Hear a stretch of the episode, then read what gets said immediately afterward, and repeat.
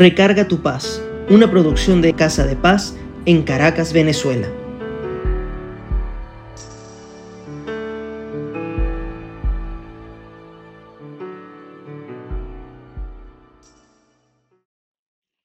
En estos días me maravillé viendo un video de un niño que estaba exponiendo sobre los superhéroes.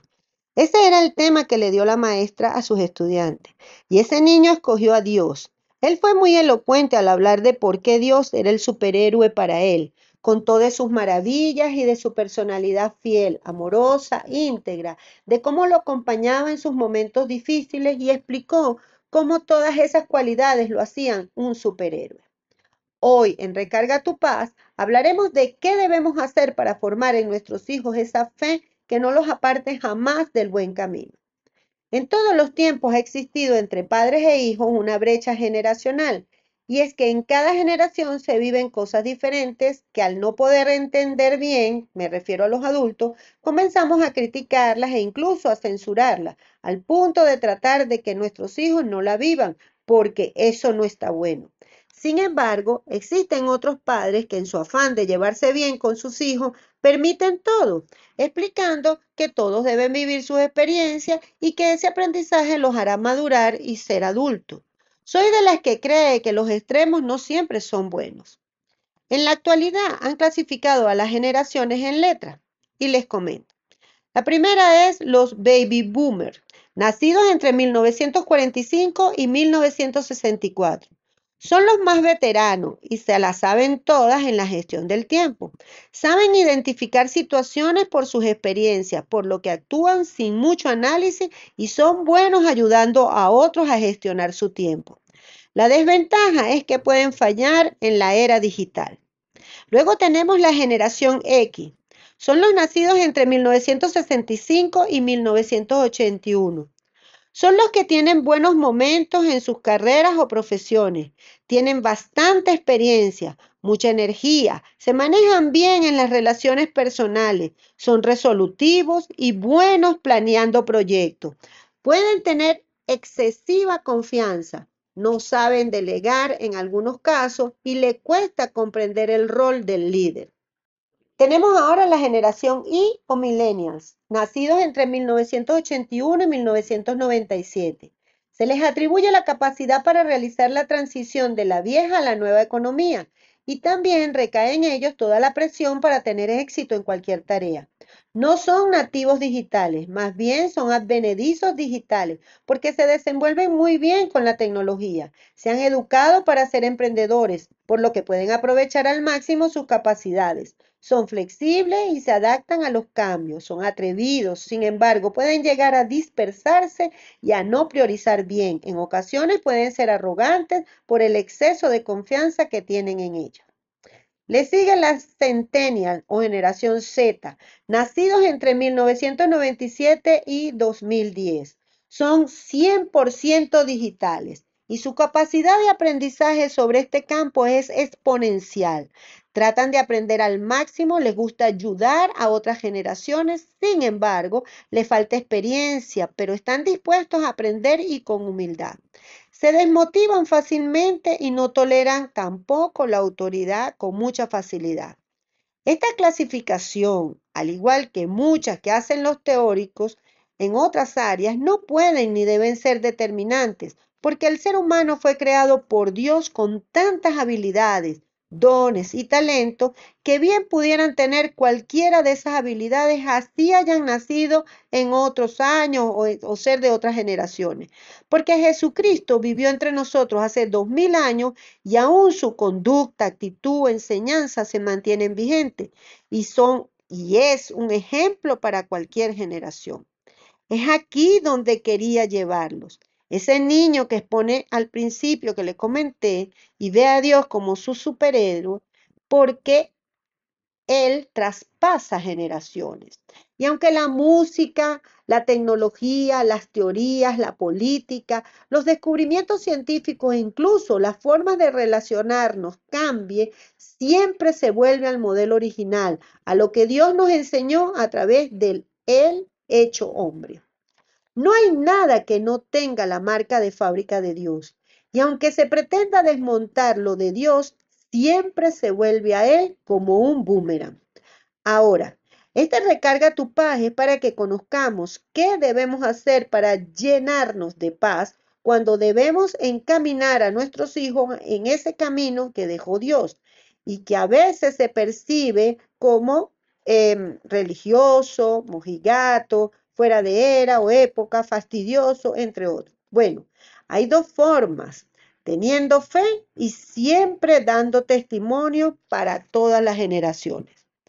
En una predicación le escuché a Danilo Montero que debemos tener cuidado con esa fe que está sustentada en lo que dice la palabra para usarla en caso de juzgar, censurar o atacar, manipular y hasta hacer que otros pierdan su fe. Que más bien conozcamos la palabra y hagamos cambio en nuestra vida, que mostremos a Dios en nosotros y que esto nos permita ser testimonio de las maravillas de Él. En la Biblia nos enseñan en Proverbios 22.6 que se instruye al niño en su camino y aun cuando fuera viejo no se apartará de él. Ahora, ¿cómo podemos instruirlos en la fe con nuestro testimonio? En Colosenses 3:21 dice que no provoquemos a ira a nuestros hijos para que no se desanimen. ¿En qué? En ver en nosotros ese testimonio a seguir. Esto no quiere decir que no los corrijamos o que los dejemos hacer lo que quieran. Esta ira es aquella que provocamos cuando somos incoherentes en la fe que manifestamos en las cosas de Dios y cómo actuamos en diferentes contextos, más aún cuando la gente de la iglesia no nos ve. Por ejemplo, cuando un padre maltrata a la madre, pero después quiere formar a su hijo en obediencia a él. La palabra debe ir acompañada de fe y de amor, y esto está en Proverbios 22.7. Encontré 12 consejos para educar a nuestros hijos. Primero, los hijos hacen lo que tú haces. De ahí la importancia de que tus acciones estén apegadas a la fe en Dios y que dice con tu boca. Dos, mantén las promesas. En la palabra vemos cómo Dios mantiene sus promesas y lo vemos reflejado en nuestras vidas, pues como padre debemos hacer lo mismo, ser coherentes y mantener nuestras promesas. 3. Bájate a su nivel. Esto aplica para cualquier edad. Jesucristo decía, deja que los niños vengan a mí. Y eso es acercarse a ellos, mirarlo a los ojos, tratar de comprender qué es lo que su generación vive. No todo para ellos es color de rosa. Cuando comienzan en el colegio, esa separación, ese adaptarse a una rutina, a otras personas, es fuerte. Creemos que los niños son plastilina, que se les puede hacer fácil la adaptación. Y esto también va para los adolescentes, pues mm, cuando son adolescentes los cambios biológicos, sociales y psicológicos son tremendos. Son grandes para hacer cosas de adultos, pero son niños para tomar algunas decisiones. Esa es una edad muy difícil y si tienen que pasar por cambios familiares fuertes como separaciones, muerte, cambios de país, pues es más difícil. Entonces, bajarnos a su nivel es importante. Cuatro, escuchar con atención. Esto es muy importante porque a veces hacemos como que estamos escuchando sus cuentos, situaciones, pero los hijos se dan cuenta por la respuesta que no los estamos escuchando. Esto es grave porque quizás en ese momento ellos están por tomar una decisión y nosotros, sus padres que los amamos, no fuimos atentos y entonces buscan a otros. Dios, nuestro Padre, siempre nos escucha. ¿Por qué no hacemos lo mismo si decimos que vivimos por su palabra? Por cierto, para escuchar, póngase a su altura, es decir, mírelo a los ojos y realmente preste atención.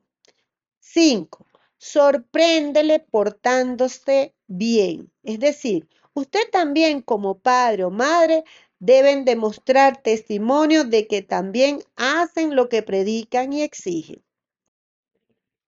6. Escoja sabiamente las batallas, es decir, no pelee por todo.